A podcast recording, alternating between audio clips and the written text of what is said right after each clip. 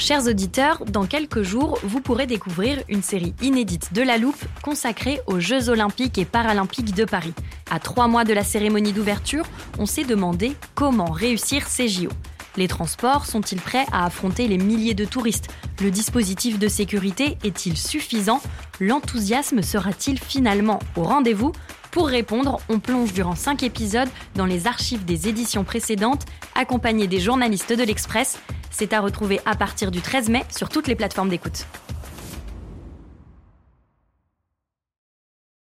I'm Sandra, and I'm just the professional your small business was looking for. But you didn't hire me because you didn't use LinkedIn jobs. LinkedIn has professionals you can't find anywhere else, including those who aren't actively looking for a new job but might be open to the perfect role, like me. In a given month, over 70% of LinkedIn users don't visit other leading job sites. So if you're not looking on LinkedIn, you'll miss out on great candidates like Sandra. Start hiring professionals like a professional. Post your free job on linkedin.com/people today.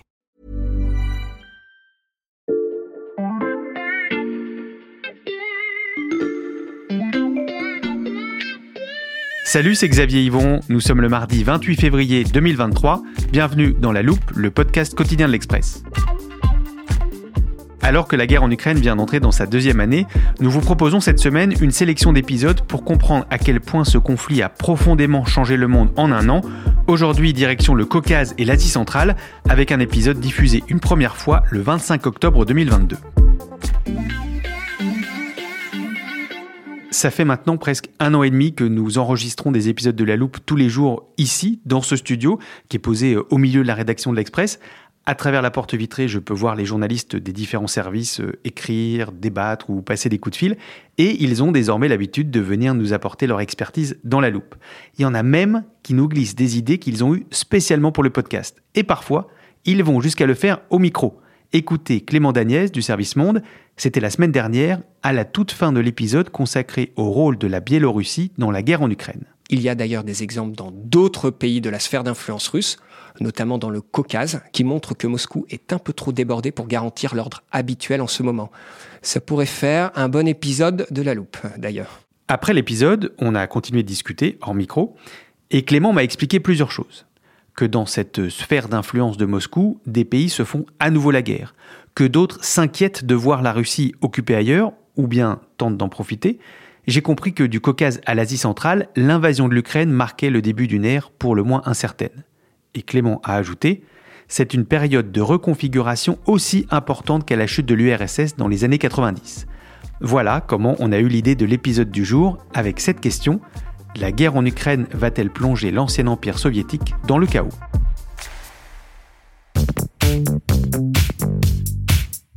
Ah bah je vois Clément qui arrive, je vais aller lui ouvrir, je crois qu'il a besoin d'un coup de main. C'est bon, ça passe? Oui, c'est bon. Tiens, monte sur la chaise, Xavier, on va l'afficher sur ce mur. Ok. Hop, voilà, un premier coin accroché. Et le deuxième, allez, on déroule doucement, mais fais attention, Xavier, c'est l'un des trésors du service monde. Voilà. Bon, on peut aller s'asseoir. Alors, maintenant Clément, il faut que tu m'expliques pourquoi on a besoin d'une carte aussi grande, on se croirait dans une salle d'histoire géo.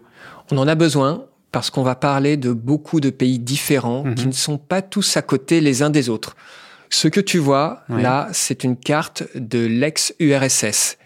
Et elle est grande parce que l'URSS, tout simplement, ça couvrait un sixième des terres de la planète à l'époque. Hmm. Alors tu vois, de la mer Baltique, ici, à l'ouest, Mhm. jusqu'au Pacifique à l'est. Et là, tu vois, ces pays en rouge pâle, ce sont les anciennes républiques socialistes soviétiques. Mm. On a, par exemple, le Bélarus, l'Ouzbékistan, l'Azerbaïdjan, avec bien sûr, au milieu, le pays le plus étendu du monde, la Russie. Mhm. D'une certaine façon, c'est le grand frère et ses petits frères autour. Et depuis la chute de l'URSS, qui était un système centralisé autour de Moscou, la Russie a voulu maintenir son influence dans ce qu'elle considère toujours comme son précaré. Hmm. Tous ces pays n'ont jamais pu s'émanciper totalement, comme l'ont fait par exemple la Pologne ou les pays baltes. Euh, ancienne République soviétique, petit frère de la Russie, est-ce qu'il y a un terme générique pour nommer cet euh, ensemble de pays? Alors justement, rien que ça, c'est un enjeu. Mhm. Et c'est ce que m'a expliqué un expert que j'ai interrogé pour mon enquête. Il s'appelle Tornike Gordadze, il est prof à Sciences Po et c'est un ancien ministre de l'un de ces États, Mhm. la Géorgie. Les termes tels que la zone d'influence russe ou les satellites de la Russie consacrent la vision russocentrée c'est-à-dire tel que la Russie voit le monde et son environnement. Quand on parle de la zone d'influence russe, euh, il faut voir que les pays que la Russie considère comme étant sa zone d'influence ne se considèrent pas forcément comme voulant faire partie de cette zone d'influence. Il y a de telles différences entre ces pays issus de l'ex-URSS, donc encore une fois, de la dislocation en 1991 de l'Union soviétique, qu'il est difficile de les réunir sous le même label. Ce sont des pays à la fois culturellement très éloignés les uns des autres. Il s'agit des langues, des histoires nationales complètement différentes. Alors, Torniquet Gordadze préconise des dénominations plus neutres, Mhm. avec un caractère géographique, comme par exemple les pays d'Asie centrale ou Ouais. les pays du Caucase Sud. Mhm. Ils sont tous en effet différents, mais ils ont tous un lien historique avec la Russie que la guerre en Ukraine est en train de transformer. Clément, si je reprends ta carte, où se situent les récents affrontements meurtriers dont tu m'as parlé? Tiens, euh, regarde là, Mhm. le Caucase. Tu Ouais. vois, entre la mer Noire et la mer Caspienne. En septembre, l'Azerbaïdjan a bombardé des positions sur le territoire arménien. Ça a fait 300 morts. C'est un record depuis deux ans. Hmm. Entre eux, il y a des territoires qui sont disputés depuis des décennies, Hmm. dont le Haut-Karabakh, dont on a souvent parlé, enclave arménienne, officiellement sur le territoire de l'Azerbaïdjan. Hmm. Et puis, si on continue plus à l'est, tu vois, là, ces régions montagneuses, au-dessus de l'Afghanistan, c'est l'Asie centrale. Et il y a eu un affrontement très meurtrier entre le Kirghizistan et le Tadjikistan. Ça fait une centaine de morts mi-septembre. Et là Mhm. encore, c'est un record. Tout ça à cause d'un problème de frontières mal délimité depuis la chute de l'URSS, avec en toile de fond aussi des accès à des pâturages. Hmm. Je rentre pas dans les détails, mais c'est quelque chose de très complexe et de latent depuis longtemps. Toutes ces régions que tu me montres euh, sont loin de l'Ukraine, là sur la carte on le voit. Euh, pourtant, c'est bien la guerre que Moscou livre à Kiev qui les a fait basculer. C'est vrai euh, que ce sont des conflits qui n'ont rien de nouveau et qui existaient avant même la guerre en Ukraine. Hmm. Mais l'invasion de Poutine a désinhibé certains chefs d'État dans Hmm. cette partie du monde. Un expert m'expliquait, ça a normalisé encore plus l'idée de la guerre dans la tête de certains dirigeants, comme Aliyev en Azerbaïdjan ou Ramon au Tadjikistan, sur fond à chaque fois de montée des nationalismes.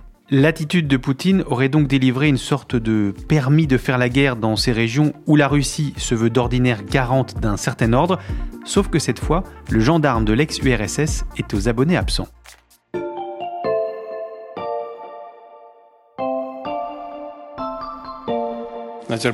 Nous regardons euh, certains événements euh, entre l'Azerbaïdjan et l'Arménie, ce qui se passe entre le Tadjikistan et le Kyrgyzstan.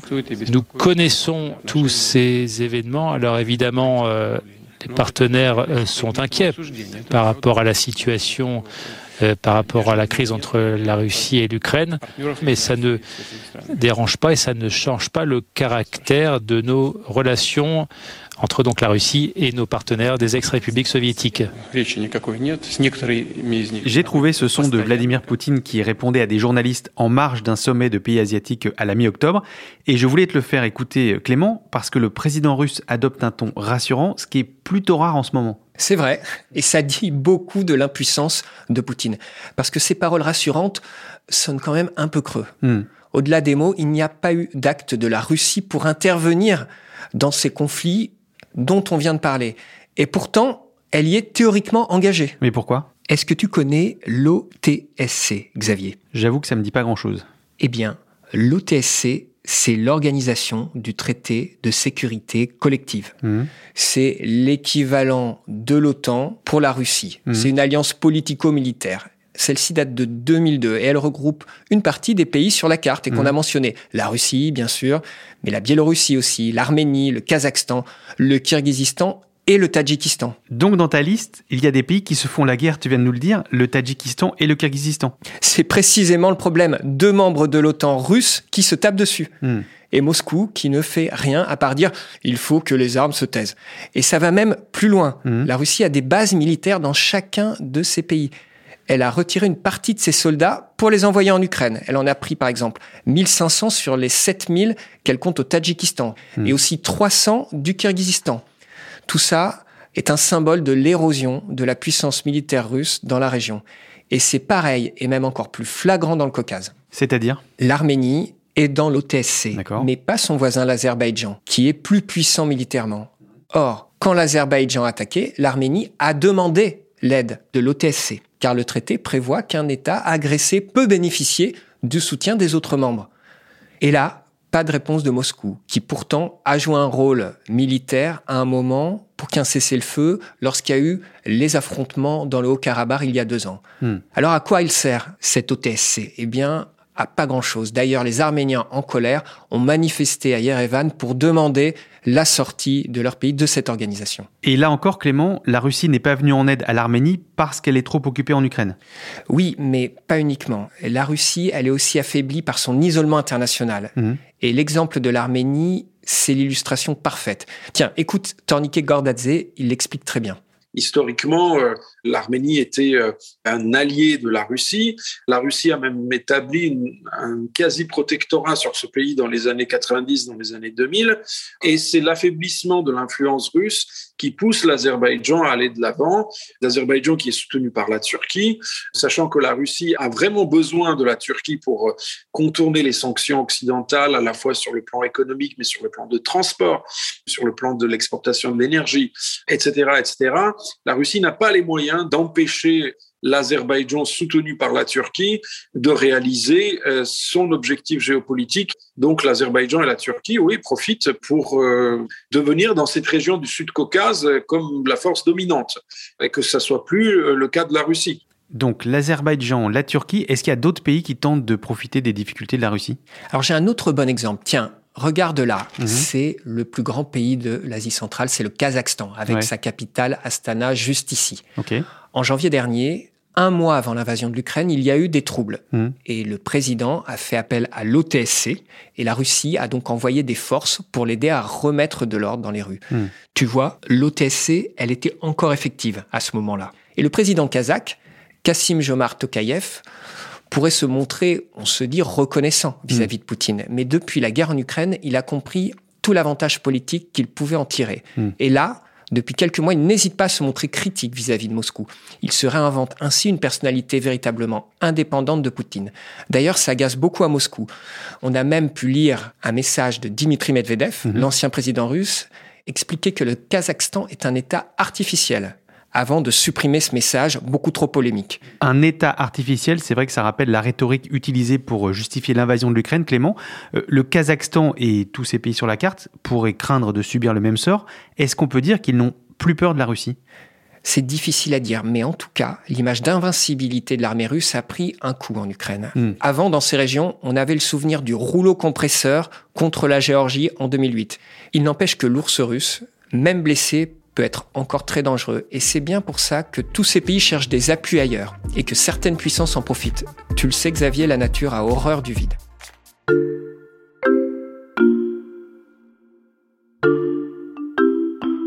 Xavier, je n'en ai pas fini avec le Kazakhstan.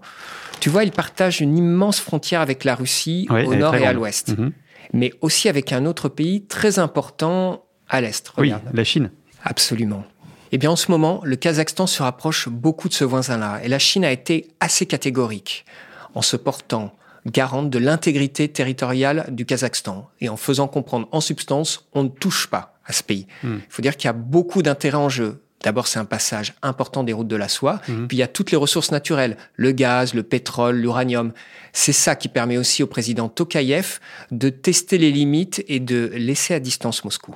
Et de manière plus générale, on assiste à une montée en puissance de la Chine en Asie centrale, avec des différences, bien sûr, par pays. Hmm. Les Tadjiks, par exemple, parient encore pas mal sur les Russes. Mais les Kirghizes se sentent un peu abandonnés et se posent des questions. Et dans le Caucase, qui est en train de remplir le vide laissé par Moscou? Alors en l'occurrence, c'est en Arménie que ça se passe Mm. et c'est clairement les États-Unis. Ils ont joué le rôle de médiateur récemment dans le conflit en Azerbaïdjan. Mm. Et Il y a même eu une visite de l'américaine Nancy Pelosi, la patronne de la Chambre des représentants, en septembre à Yerevan. Ils scandent Merci Nancy Pelosi, Stop à l'oppression, Sauvez la démocratie. Nous sommes ici pour la remercier et demander clairement de l'aide de la part des États-Unis. La population arménienne choisit l'Europe et les États-Unis. On ne veut pas vivre avec la Russie. Mais attention, tout ça ne veut pas dire que demain, ces pays de l'ex-URSS vont faire des alliances militaires avec les Américains ou Hmm. même l'Europe. Ce n'est pas possible de mettre des bases de l'OTAN dans la région. Donc, ils sont sur un fil, obligés de composer, quoi qu'il arrive, encore et toujours avec la Russie. Et j'imagine que l'attitude de la Russie dans les prochains mois dépendra de l'issue du conflit en Ukraine. Pour les pays dont nous parlons, Clément, vaut-il mieux assister à une victoire ou à une défaite de la Russie? D'une certaine façon, il n'y a pas de bonne issue. Dans tous les cas, dans ces zones, on redoute de payer les pots cassés. Tiens, le meilleur exemple, c'est peut-être la Géorgie. Tu vois, dans le Caucase, la Géorgie, c'est un peu moins de 4 millions d'habitants, un pays coincé entre la Russie et l'Arménie. Mhm. Si la Russie perd, elle pourrait être tentée de chercher une victoire ailleurs pour remontrer ses muscles. Et la cible la plus facile, c'est la Géorgie, où l'armée est très faible. Mhm. Et d'une certaine façon, pour la Russie, ce serait finir le boulot commencé en 2008. Mhm. Si la Russie gagne en Ukraine, les experts craignent qu'elle ne s'arrête pas là. Et encore une fois, la cible facile pour continuer, par exemple, ce serait la Géorgie. Donc ce n'est pas pour rien que le gouvernement géorgien actuel se montre très déférent vis-à-vis de Moscou et fait très attention à sa communication. C'est ce qui a peut-être joué récemment dans le fait que la Géorgie est restée sur la liste d'attente pour devenir candidat à l'Union européenne, alors que l'Ukraine et la Moldavie ont obtenu ce statut de candidat. Hmm.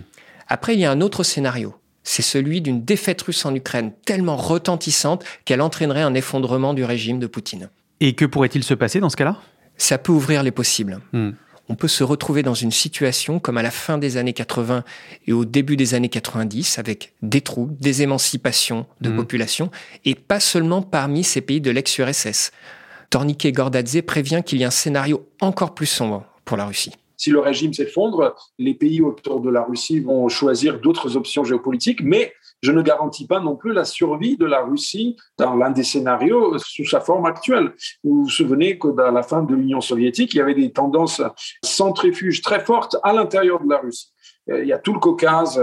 Ça m'étonnerait que Ramzan Kadyrov reste les bras croisés en Tchétchénie. Et il a même maintes fois répété qu'il avait un pacte avec Vladimir Poutine et ça ne l'engageait pas vis-à-vis d'autres euh, dirigeants russes éventuellement. Vous avez euh, des manifestations au Daghestan contre la mobilisation. Il y a des régions de l'extrême-orient, de la Sibérie en Russie qui peuvent penser qu'ils sont suffisamment riches pour euh, survivre indépendamment. Le Tatarstan et la région de la Volga, au début des années 90, avait euh, des dirigeants locaux qui étaient quasiment séparatistes. Enfin, ils étaient, ils poussaient au maximum leur autonomie. Donc tout est possible. Il faudra donc peut-être actualiser cette carte. On suivra ce champ des possibles avec toi, Clément. Merci beaucoup. Attends, Xavier. Mhm. Il y a une autre région sur notre carte où on peut affirmer sans se tromper que les équilibres ont changé. Laquelle? Ben regarde, c'est ici, tout à l'ouest, Ouais. la mer Baltique. Là, on assiste à une impressionnante défaite stratégique pour Poutine. Une impressionnante défaite stratégique pour Poutine. Ça, c'est vendeur, mais Clément, là, on n'a plus le temps. On arrive au bout de notre épisode. Mais de toute manière, cette partie-là, c'est la chasse gardée de mon collègue Axel Gilden. Je pense juste que ça vaudrait le coup de l'appeler. Et en plus, tu es altruiste, Clément Dagnès du service Monde de l'Express. Toutes tes analyses sont à lire sur l'express.fr, accessible sur abonnement numérique. Il ne coûte que 99 centimes pour 3 mois en ce moment. Et pour ne pas rater notre prochain épisode sur la Baltique, donc, ainsi que tous les autres, pensez à suivre La Loupe sur votre plateforme d'écoute, que ce soit Spotify, Apple Podcast ou Deezer. Et si vous aimez notre podcast, parlez-en autour de vous. Cet épisode a été monté par Ambre Rosala et réalisé par Jules Cro. Retrouvez-nous demain pour passer un nouveau sujet à la loupe.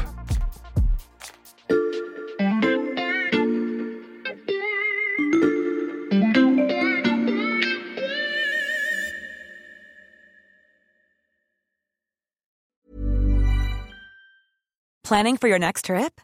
Elevate your travel style with Quince. Quince has all the jet setting essentials you'll want for your next getaway, like European linen, premium luggage options, buttery soft Italian leather bags, and so much more. And is all priced at 50 to 80% less than similar brands. Plus, Quince only works with factories that use safe and ethical manufacturing practices. Pack your bags with high-quality essentials you'll be wearing for vacations to come with Quince. Go to quince.com slash pack for free shipping and 365-day returns. This is the story of the one. As head of maintenance at a concert hall, he knows the show must always go on. That's why he works behind the scenes, ensuring every light is working, the HVAC is humming, and his facility shines. With Granger's supplies and solutions for every challenge he faces, plus 24 7 customer support, his venue never misses a beat. Call quickgranger.com or just stop by. Granger, for the ones who get it done.